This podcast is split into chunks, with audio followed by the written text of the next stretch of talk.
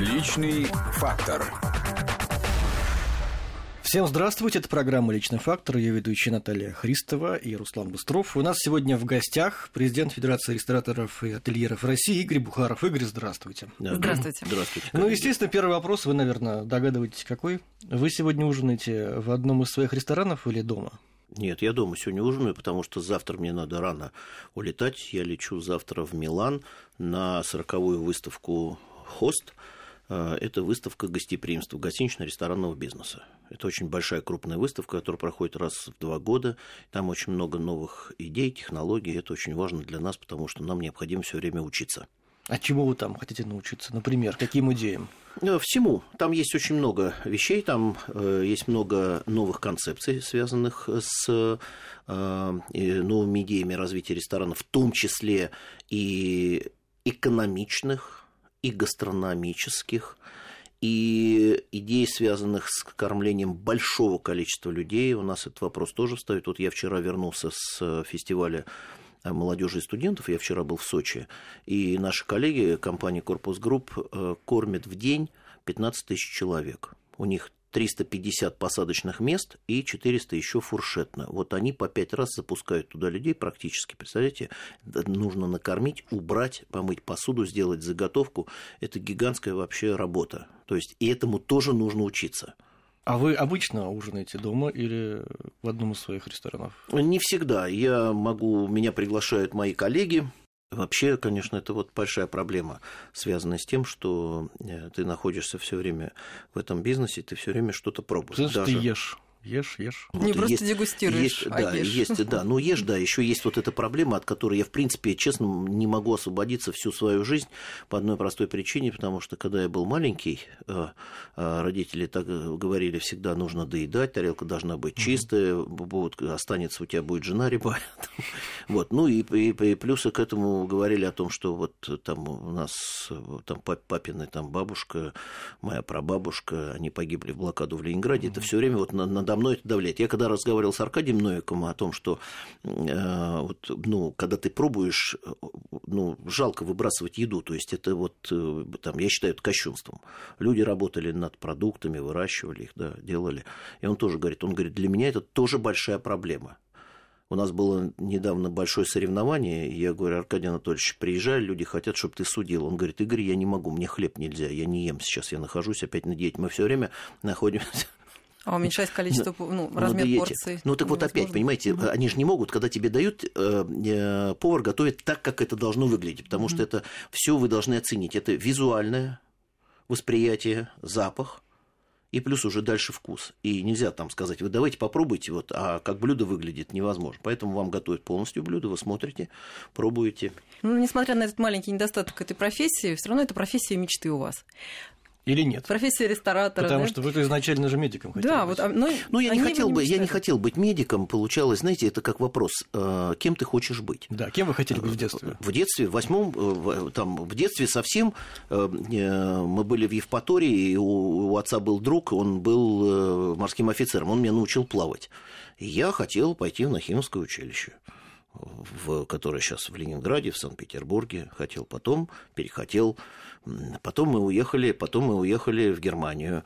Э, я учился в группе советских войск, и мои все друзья, они все стали военными, все поголовно практически. Да, поголовно. Я не знаю никого, кто бы, вот, например, кроме меня, там, получил там, другую профессию. Они стали все военными. Мы, мы были, на, находились на, на территории госпиталя. У нас у семьи были знакомые врачи все. Я даже, даже поступал, скажу, в медицинский институт, не поступил. А куда? Кем вы хотели быть? Каким врачом? Да я, вот это тот же не вопрос, как кем я я хотел быть, там, понимаете, ну, вот как в медицину надо идти. Ну, в общем, вот такая вот история была в моей жизни, да, потом уже с армии я пришел совершенно нечаянно, вот я как-то так вот попал.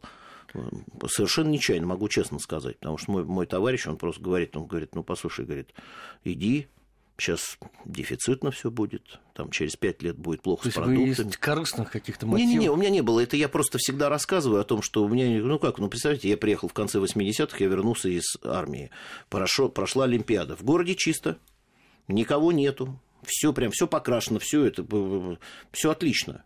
И ну, он, Москве, да. и он мне говорит о том, что ну, там, через 5 лет будет плохо с продуктами, а через 10 лет будет крах. Я его долго потом пытал, он говорит, там были, приходили. Он работал, э, это Константин Елютин, он работал в отделе торговли общественного питания газеты «Правда». Он говорит, приходили закрытые письма ЦК КПСС, экономисты писали о том, что так будет. Угу. Я на это не обратил внимания, я просто это запомнил, потом долго у него вот, вот это потом выпытывал, откуда он это знал. Сейчас, а по поводу Германии еще. Вы в школу там закончили, да. в Эймере. Вы помните что-нибудь? Конечно, как же, это вот прекрасно с 5 по 10 Какое самое класс? яркое воспоминание о жизни в ГДР? Там много разных воспоминаний, понимаете, это как бы становление прошло, это с 11 до 17 лет, 6 лет я там прожил, и практически без, без, без, безвыездно. Вот, мы так иногда там уезжали в отпуск там, с, с родителями. Ну как, ну, красивая архитектура, э, очень, очень, это вот э, я понимаю, как это оказывает влияние на человека, который видит все время красивое. Почему итальянцы, э, итальянцы шьют хорошую обувь, Абсолютно. рисуют прекрасные квартиры. Все время вот это золотое сечение у них перед глазами, понимаете, вот это вот. И такая же история была. Вот э, потом я с отцом объездил весь юг Германии, там мы ездили с ним, он по своим делам, в командировку брал меня все время, вот эти там старинные замки. То есть мне все это нравилось. Учителя, которые там поводили по музеям. Там... Это была русская школа? Что это? Русская школа, конечно, да. Угу. Школа была русская, да.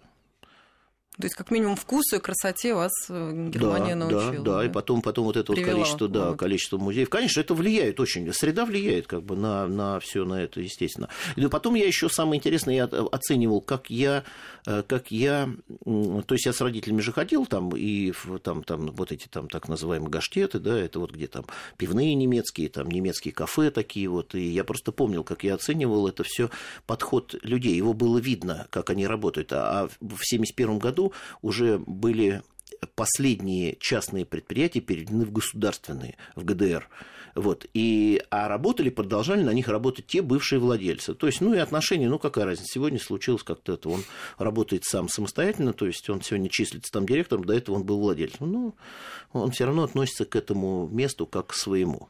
Естественно, вот этот подход, и я его как-то, я его помню, я его запомнил. Это вот отношение к гостю совершенно другое, там, но у нас было совершенно другое, когда в 81 году стали работать поваром ну, я могу сказать, в ресторане что... Будапешт. Да. Вообще, э, советский общепит – это же легенда, ну, это просто образец того, как не надо делать. Нет, это не так. Смотрите, э, вся проблема в том, что многие помнят советский общепит как таковой это именно конец 80-х, начало 90-х. Его еще нельзя было сказать, что он с самого начала перестроился. В 90-х уже не было Советского Союза, да, уже была Россия, а это как бы машина, запущенная когда-то, она так тяжело, кряхтя ехала. Э, я могу сказать, что я когда пришел в 81-м, да, ну, продукты были, все было еще нормально. И отношения людей, которые э, готовили, и шефы, и тем-то вот мы, у нас была выставка «Пир», и вот на выставке мы сейчас Александру Васильевичу Куприкову э, вручили, у нас есть такая премия гостеприимства, где мы отмечаем людей, которые внесли вклад в развитие индустрии гостеприимства России. Вот, а он был, он меня в принципе, э, э, направил в Будапешт. Э, он был главным кулинаром города Москвы. В ресторан, имеется да, в виду. Да, он был главным кулинаром города Москвы. Он преподавал на высших кулинарных курсах. Он готовил меню и организацию питания на Олимпиаду 80. Вот, он готовил на фестиваль молодежи студентов 85-го, ну, Воли. Да. То есть вот эта вот история такая, и я могу сказать, что подход к тому, к работе был очень серьезный. Мосресторан Трест это была серьезная школа. Я даже, я даже не уходил из Мосресторан Треста, то есть я не уходил. Я, я работал поваром третьего разряда, после того, как учеником отработал, потом четвертого, потом меня только направили на пятый. Я в это время уже учился э, в, в Плешке, получал, угу. получал знания экономиста. Э, вот, и я могу сказать, что я специально не ходил. Ребята, которые работали где-то в столовых, они уже там дошли там, до пятого разряда, до шестого даже. Я все оставался там на четвертом много лет. Но я понимал, что это действительно школа. То есть это отношение совершенно было другое. Я бы не стал говорить, что вот это все так ужасно и плохо. Плохо это стало в конце 80-х, когда действительно уже все эти связи начали рваться, там количество продуктов было плохо, и уже вот это вот уже не было той строгости какой-то. Ну а потом, потом же вы помните еще 88-й, это появились кооперативы. Кооператив не был поставлен в эти жесткие рамки, это было частное предприятие. Он не был поставлен в жесткие рамки, которые были государству. Государство говорило, это нельзя, вот это надо делать так, вот это здесь, сюда не ходить, шаг влево, шаг вправо, расстрел, АБХСС и так далее. Что делал, что делал кооператив? Он не был ограничен в наценке, его это никак не волновало. Он ехал на рынок, покупал свежие продукты, делал все то же самое, все, что делал этот ресторан. Цена была больше, потому что количество мест было мало, вот это вот проблема, когда количество столовых было достаточно. Государство решало задачу четко. Рабочий человек должен на своем рабочем месте получить еще и питание горячее а лучше два раза в день. А да? ресторан это особый такой да, выход. А ресторанов было не так много, понимаете, были вот эти очереди, и когда там а надо кто было... посетителями был э, ресторана Будапешт? Что это за люди вообще были? Ну, разные были люди. Mm. Ну, во-первых, большое количество, конечно, было, э, там, скажем, туристов иностранных, mm-hmm. да, которые проживали в гостинице Будапешт. Второе, то, что было, конечно, те люди, которые там зарабатывали деньги. Ну, публика Кто... почтительная. Да, публика почтительная. С одной стороны, деньги... сейчас я скажу, давайте. Что так. Значит, зарабатывали деньги. Это был профессорский состав такой, у которых дала, была возможность э, заработать деньги.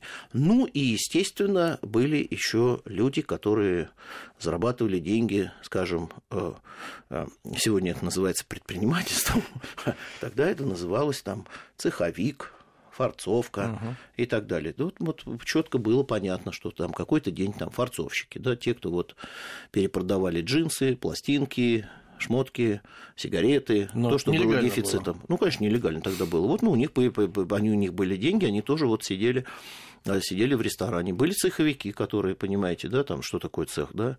Но когда появились уже кооперативы, в этом смысле это уже официальный доход. И самое интересное было, что часть, наверное, какая-то ходила в кооперативный ресторан. Но кооперативным ресторанам тогда давали только подвальные помещения. Понимаете, они все, конечно, были такие очень смешные. А помните смысле. средний счет в Будапеште в 81 году какой был? Я могу сказать, что, в принципе, на 10 рублей вдвоем можно было, там, да, да и втроем можно было посидеть с, вин... с, с водкой, можно было.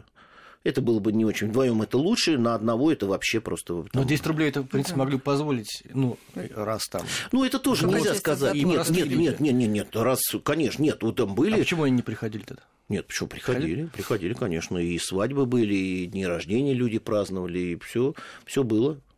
Поэтому я бы не стал бы вот сейчас прям совсем бы вот так хаять. Просто все вспоминают как раз вот этот вот последний на излете Советский Союз и начало вот когда уже там России, когда... Но я хочу сказать, что предпринимательская инициатива была очень высокая у людей. Они вот то количество ресторанов, которые потом вот этой вот открытой сети развилось, это как раз момент, когда государство не, не устанавливало никаких правил. То есть вот эта предпринимательская инициатива и желание работать, показать, что ты можешь что-то сделать и у тебя получается, как раз и дало возможность вот это развить тому. Сейчас э, э ресторанов не становится глобально много. Хотя вот если посмотреть, как в мире, например, количество или посадочных мест на тысячу человек, или вообще в физическом э, исчислении, сколько их, то там в, два в три раза больше ресторанов даже в таких странах, как э, Филиппины, э, Мексика, Бразилия. А почему так получается? Казалось бы, да. Ну, сейчас я могу сказать, что есть, есть вещи, которые вот мы четко понимаем о том, что, к сожалению, к сожалению, знания компетенции, умения, навыки пока сегодня не дают возможность уже работать, скажем, в, в конкурентной среде и в тех э, законодательных рамках, которые установило государство. Все, у людей уже нет возможности. Просто открыть сегодня ресторан, вот сделать вкусно готовить, и чтобы к тебе пошел народ, уже нет такой возможности.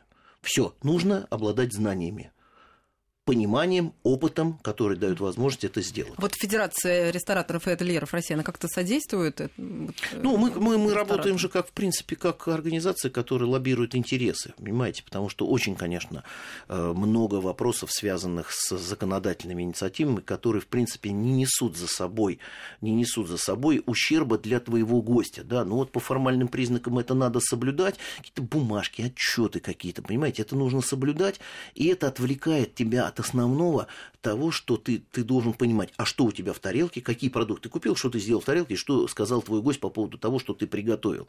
Понимаете, вы все время находитесь в состоянии, что к тебе придет какая-нибудь проверяющая организация, скажет, о, у тебя же нету это, по закону это нужно, вот у тебя штраф. И, и никакого вот... творчества. Да. Мы сейчас сделаем небольшую паузу и вернемся к нашим разговорам. Личный фактор.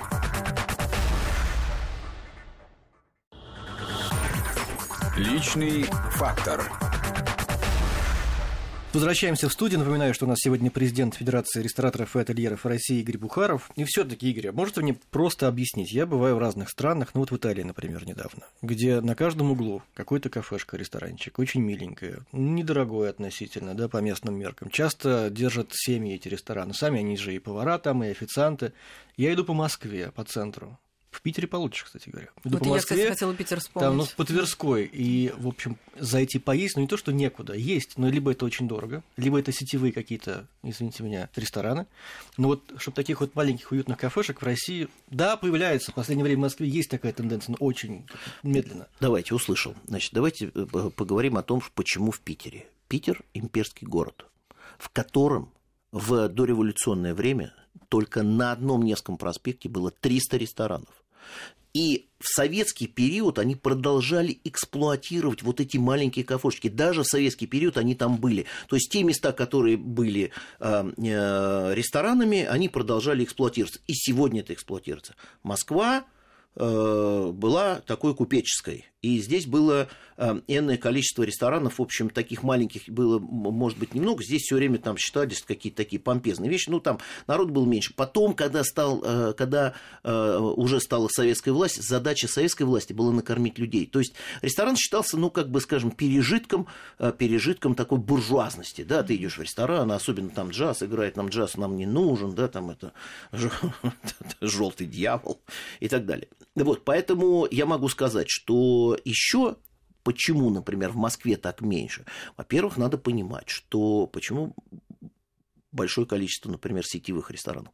Люди, которые открывают сетевые рестораны, у них есть финансовые, административные, э, собственные, собственные э, школы, которые дают возможность действительно это, это развивать кто-то развивает одну сеть под одним брендом, да, кто-то развивает в этом случае энное количество разноплановых ресторанов, что намного сложнее, чем один бренд развивать. Вот это дает возможность вот это делать. У них есть сегодня этот опыт, у них есть этот ресурс для того, чтобы это делать. Вряд ли сегодня какой-то вот там человек, который вот семейный, может что-то там, скажем, открыть э, в центре Москвы, уж точно это большая проблема. При Но этом... в центре Рима, Рима при этом можно. Смотрите, давайте еще раз. Вот сложно сравнивать, а, скажем, а, страну, в которой, в которой это развивается непрерывно, без, без каких-то таких вот э, серьезных потрясений, как 17-й год, например, там, и, и даже война не сильно на них повлияла, по большому счету. Вот, а на нас это достаточно серьезно все влияло, потому что задача Есть была еще важно привычку какую-то выработать. Да, ну, конечно, гастрономическая культура еще, культура, которая, в принципе, да. у нас, у нас пока она только, в, вот даже 30 лет у нас есть частные рестораны, да, все в 87 году было разрешено это, и начали кооперативные частные рестораны открываться там в конце 87-го, в начале 88-го. У нас есть еще такой вот Разгуляй, например, ему он в начале 88 -го года открылся, то есть он находится в одних и тех же руках, то есть такие старые рестораны уже новой России, скажем, да. Вот, и э, я могу сказать, что, конечно, это нужны знания – это очень сложно. Мы, мы ратуем за то, чтобы даже, например, мы хотим, чтобы э, там была патентная система. То есть очень сложно вести вот эти вот все бумажки. Понимаете, ну, у нас получается так. У нас работает один повар, один официант, а еще нужен там два человека, чтобы бухгалтерию вели. Ну, вот нужно отдать это вот людям, чтобы у них была какая-то определенная самозанятость. Понимаете, ну, человек, который будет работать на себя, он никогда не сделает ничего, чтобы там что-то случилось, чтобы его там закрыли. Понимаете, он будет делать все, чтобы было нормально. Поэтому я думаю, что за этим стоит, э, за этим стоит будущее. Мы тоже говорим о том, что у нас вообще там, скажем, малый и средний бизнес. Малого там, да, у нас не так много, и мы должны это, в принципе, развивать. Ну, в регионах, в регионах вот такие есть семейные рестораны, как ни странно. Вот ну, немного. Немного, да. Ну, вообще, я как и говорю, вот представьте себе, и, нас, что... Давайте скажем правду, у нас люди не умеют привлекать клиентов. Вот я недавно был э, в городе Торжке, замечательный город с э, богатой историей, да, где там Пушкин останавливался, и все там был перевалочный пункт. Все в запустении, знаменитые пожарские котлеты, не найдешь ты нигде в этом городе этих котлет. Там, если поищешь, то одно заведение. Люди не могут э, значит, создать красивую историю, создать сказку, привлечь клиентов. То ли им лень, то ну, ли я не знаю, что. Ну, есть, не умеют. есть. Но этому надо то же самое, надо учиться. Но вот мы объединяемся вместе с то, то турагентствами, туроператорами, которые перенаправляют сегодня, пытаются перенаправить тот поток, который был, мы ездили на выезд там, в Турцию, в Египет, понимаете, mm-hmm. пытаются перенаправить сегодня в регионы. Но человек один раз действительно приезжает, вот, вот сегодня, э, вот вы говорите, там, я понимаю, что больше в Торжок, вы не поедете. Вот специально для того, чтобы попробовать котлет. Хотя котлеты это такая, в общем, история. Можно сделать сказку, да, конечно, красивая да. все. Ну, а там не без легенды, она просто ну, да, крутая штука. Ну, там, вот... Э, пожарские котлеты, почему же? Это, это наверное, это, тоже это история. люди сидят и ждут, что вот что да, потому... им поможет сверху, да, спустят. Потому что вот руанская утка, о которой мы там говорили там сегодня, например, э, с коллегами, э, и ресторан Труагро как бы сделал имя, в общем такому вполне маленькому городу, городку Руан там, во Франции. К вам хочется вернуться, потому что, конечно, необъятная вся история. Э, правда ли, что первый ресторан вам посоветовал открыть Ролан Быков? Ну, он не посоветовал. Э, дело в том, что к тому времени я уже был директором э, большого, большого заведения в Сокольническом тресте столовых. Вот я прошел большой путь, я вам хочу сказать, в советском общепите. В общем, таких людей не так много. Там вот, вот Новиков тоже самое, там Аркадий Анатольевич наш, он тоже работал поваром еще в советское время. А, вот. Просто э, так получилось, что меня привели к Ролану Антоновичу, и Ролан Антонович сказал, мне нужно кормить людей. Я сказал, ну вот столовой я заниматься мне неинтересно, давайте сделаем ресторан. Это в фонде развития вот, кино. развитие кино и телевидения для детей mm-hmm. и юношества, да, это был такой вот, такое было э, место. Я сказал, интересно, вот если рестораном, я буду заниматься. Вот, и мы вот сделали ресторан, и вот э, он до сих пор э, жив, работает. Я уже как бы там сильно не, им и не занимаюсь уже, потому что я, в общем, сегодня немножко переориентировался, понимаю, что там нужно готовить людей. Я же еще декан факультета гостиничного ресторанного бизнеса Российской Академии Народного Хозяйства Государственной Службы. Вот, потому что я считаю, что нужно уже там начинать передавать опыт будущим поколениям. И это правильно. Вот. И, конечно, конечно, мы с ним разговаривали, да. Вот, ну, а почему он вас поверил, как вам кажется? Что у вас такое было? Вот какие навыки, какой опыт? Что Нет, вот? ну, меня просто, наверное, ему предложил он? отрекомендовали ему хорошо там. Ну и потом у меня было желание работать там. Когда я был молодой, у меня было желание работать по 16 часов в сутки. А сейчас? Понимаете?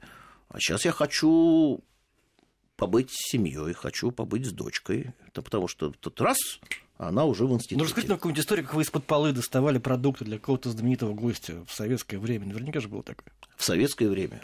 Да. Ну, э, нет, в советское время не сильно. Хотя, понимаете, в советское время, я вам честно могу сказать, там была ситуация такая, что я даже не всем рассказывал, что я работаю в ресторане Будапешт. По одной простой причине. Понимаете, все сразу говорили, а нам нужно там мясо купить. У нас ну, вы же могли что-нибудь там, там домой Ну, ну э, там, э, смотрите, ну, да за давностью лет уже мясо, можно не, говорить. Нет, нет, нет, да я ни, ничего не боюсь. Я ничего не боюсь, там это и там, знаете, как, как сказал там один там, э, э, руководитель, когда там мы работали, он говорит, не на нас началось и не на нас закончится. Вот, э, значит, смотрите, там получалась такая ситуация, что я не всегда говорил, что я работаю в ресторане по одной простой причине, потому что люди говорили, а, первое, Значит, они говорят, можно ли попасть в ресторан без очереди? Ага. А там была система, так как, так как была очередь, понимаете, можно было найти человека, который готов заплатить для того, чтобы там пройти без очереди. А если они говорят, что ты работаешь, значит, получается так, что ты просишь там или официанта, или метрдотеля, просишь, чтобы его провели. Но а долго, же, надо было, долго надо было стоять в очереди? Это же их заработок еще, понимаете? Сколько, да, сколько? там официанту надо, то есть этому мне в зависимости от статуса ресторана от трех там до 10 рублей надо было дать швейцару только за то, чтобы Пройти. зайти. А сколько да. ждать-то в Дальше, очереди? дальше. Нет, ну просто они говорят, нет мест. А 3-10 рублей и есть места. Энное количество мест есть. Так вы хорошо зарабатывали, да. получается. Я-то, послушайте, я же не заводил людей, я на кухне работал. Это надо было все-таки.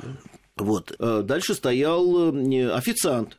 И надо было договориться уже с официантом. Там официант мог сказать, мест нет, но я могу вам найти там, например, приставной столик. Он шел где-то там, искал этот столик приставной. У нас, когда, когда там, знаете, начиналось уже это там Разгуляево там сильно, там бывали пьяные официанты, которые там мужчина пошел с девушкой, с девушкой танцевать. Раньше же в ресторанах танцевали еще же, да? Ну, и сейчас, наверное. Нет, я, я что-то не знаю, в каких ресторанах танцуют сегодня. Бывает. Ну, есть да. такое. Просто рано, вы просто рано уходите. Да, там потом думаю. начинается. А, потом начинается. Ну и вот, и в этот момент я помню, вот эту историю была, конечно. Кто-то взял, увидел столик, никого нету, значит, кто-то там танцует, взяли, разобрали, приходит, говорит, так, нет, столик наш.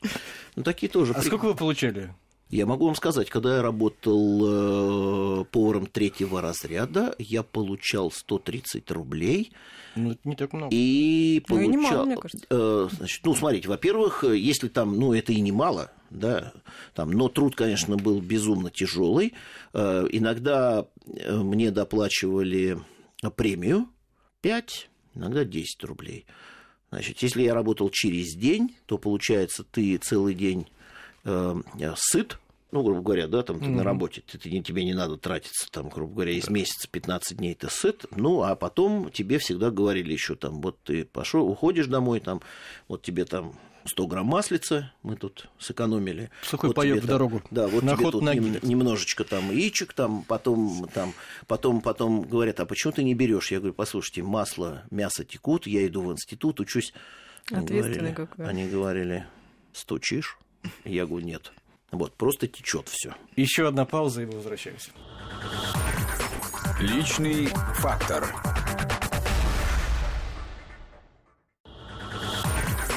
Личный фактор.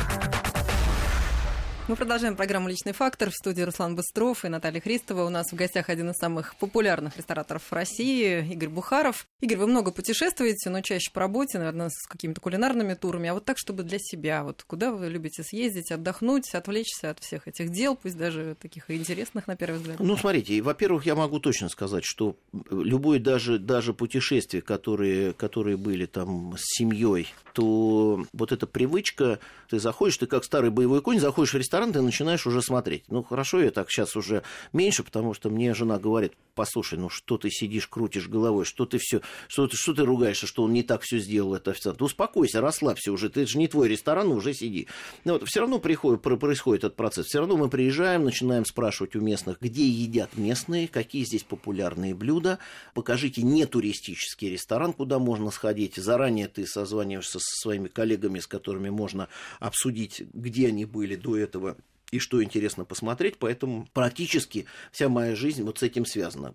Это обязательно надо будет зайти в местный какой-нибудь магазин, а, посмотреть местные книги, которые выпускаются, б, зайти в какой-нибудь антикварный, посмотреть какие-нибудь старые меню, фотографии, связанные с историей вот этого гостеприимства. Все, ну, вот как-то все это вот так вот связано. Наверное, наверное, прав был Конфуций, да, выбери себе профессию, которая тебе будет доставлять удовольствие, ты не и будешь... не придется работать ни да, дня, да? Не, да. Ну, вот, вот такой процесс идет. Там, ну, там жена у меня смирилась, конечно, с тем количеством кулинарных книг, которые находятся в доме, и даже иногда ими пользуются, смотрят чего-то там, что-нибудь приготовить. Там последняя история была очень интересная. Она приготовила тефтели в соусе. Я пробую, я говорю, а где ты взяла этот рецепт? Она говорит, из книги. Я говорю, какого года? Она говорит, ну, посмотри, 59-й. И я понимаю, что она приготовила по старому рецепту вот эти тефтели в соусе, по рецепту, когда еще раньше бралась мука, она обжаривалась, и дальше добавлялся в нее бульон, делался белый соус, и уже в этом белом соусе как раз вот с этой мукой, потому что вот э, раньше нужно было получать все-таки большое количество калорий. Сегодня мы не тратим такого большого количества калорий, сегодня все блюда облегченные в основном, да, вот, а раньше прям так надо было все вот так, муку туда замешать, вкусно было.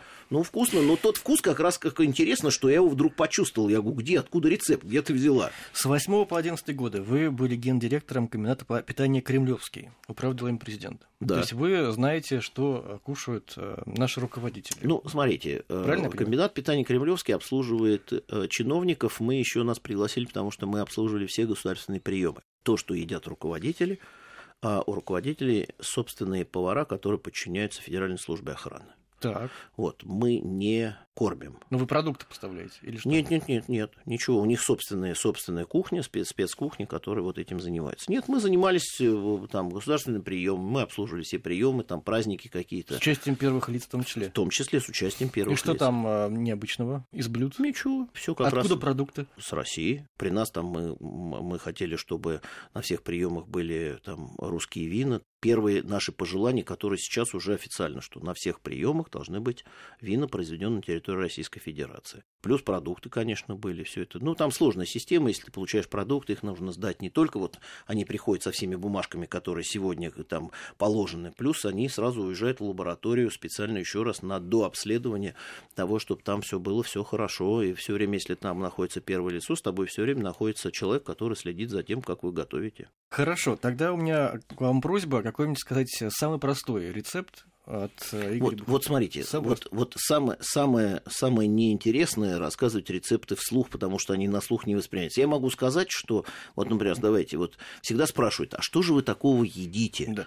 Там, вот поверьте мне, что э, э, это иллюзия, что все рестораторы в стране начинаются утро, и к ним, значит, с подносами, с разносолами что, входит то, толпы, толпы, значит, этих официантов. А почему которые, нет? Почему не организовали ко- Которые несут устрицы, черную икру, там мясо. Нет, все не так. Поверьте мне, что все очень, очень простая еда. Вот если меня спросить, что я люблю, например, я люблю, да, да я, например, люблю щи суточные, а второе, что я люблю, я люблю просто котлеты с макаронами. И поверьте мне, будете спрашивать у самых известных рестораторов, они, напробовавшись за всю свою жизнь, хотят... А что очень... самое необычное удавалось пробовать за, за жизнь? Ну, самое такое необычное блюдо. Вы знаете, под необычным блюдом всегда э, спрашивают какие-то экзотические вещи. Вот, ну, кто-то говорит, а ели вы тарантулов, там, да, или там, там гусениц ели, там, например, там.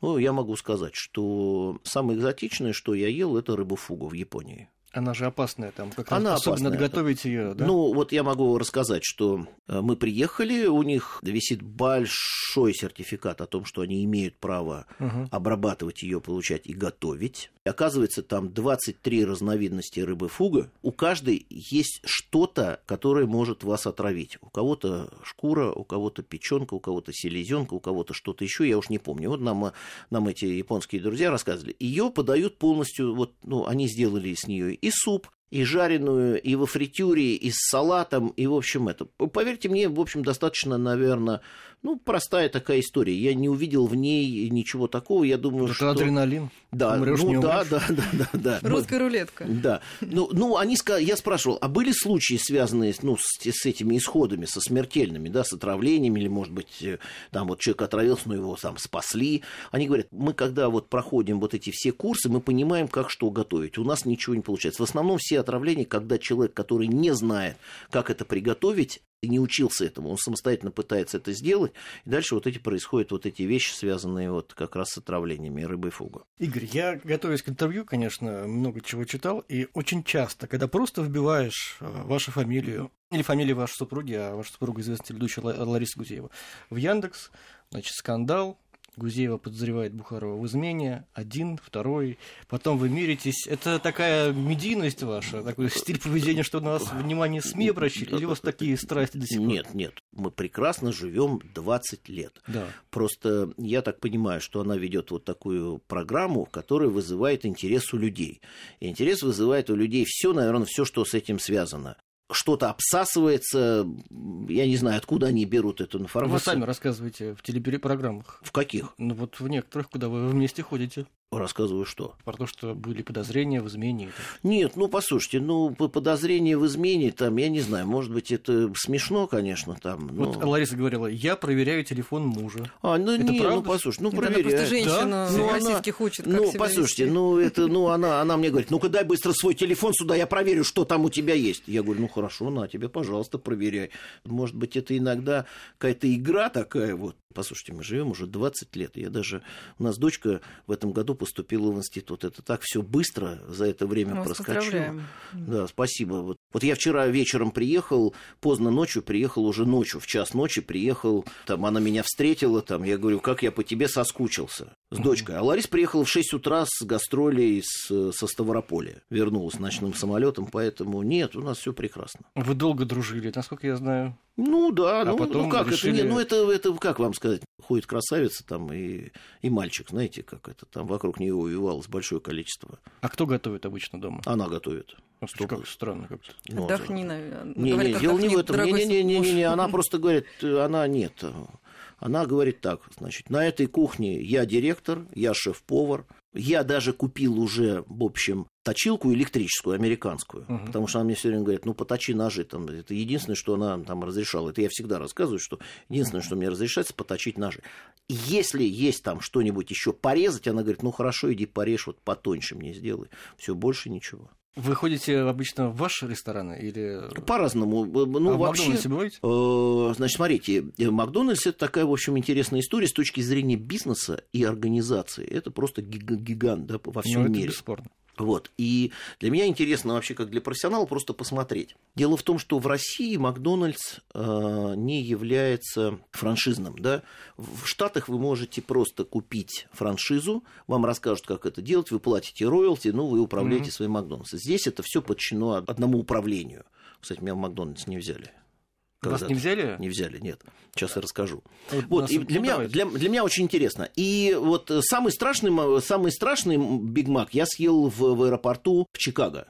Я везде стараюсь посмотреть. Вот, мне, мне, мне все время жена говорит, прекрати рекламировать, э, значит, потому что это, это вредно. Я говорю, послушай, вредно все. Вредно есть устрицы целыми днями, например, мясо вредно есть, да, нужно разнообразие. Поэтому может быть все. И вот я могу сказать, что для меня это просто сам по себе процесс интересен, где как делают. И везде получается не И всегда что там бывает- ужасного было в Чикаго?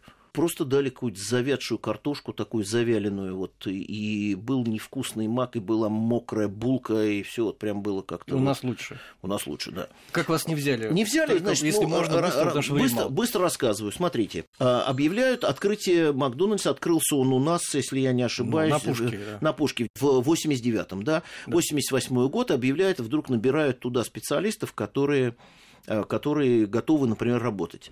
А Я в это время уже заместитель директора э, в кафе «Аист» Фрунзенского треста столовых. Э, Я ношусь колбасой, э, прихожу туда, они мне, я помню, они заходят, а сколько вы работаете по времени? Я говорю, «Вы знаете, иногда я работаю 10 часов, иногда 12, а иногда 14. Просто много филиалов, куча проблем, которые Мгм. нужно решать. И они мне задали вопрос, вы не успеваете? И фотографировали, и фотографировали э, на полароид. И когда мне показали вот эту вот картинку, я вдруг увидел э, молодого человека 29 лет э, с, с усталым таким лицом. И меня не взяли. Лицо усталое. Да, усталое лицо. Ну, потому что там, например, Надо у меня была, у меня была станция, конечная станция троллейбусная, который, троллейбусного маршрута, где нужно было кормить водителей. Мгм. Водители в то время, значит, говорили, что мы будем бастовать, вы нас плохо кормите.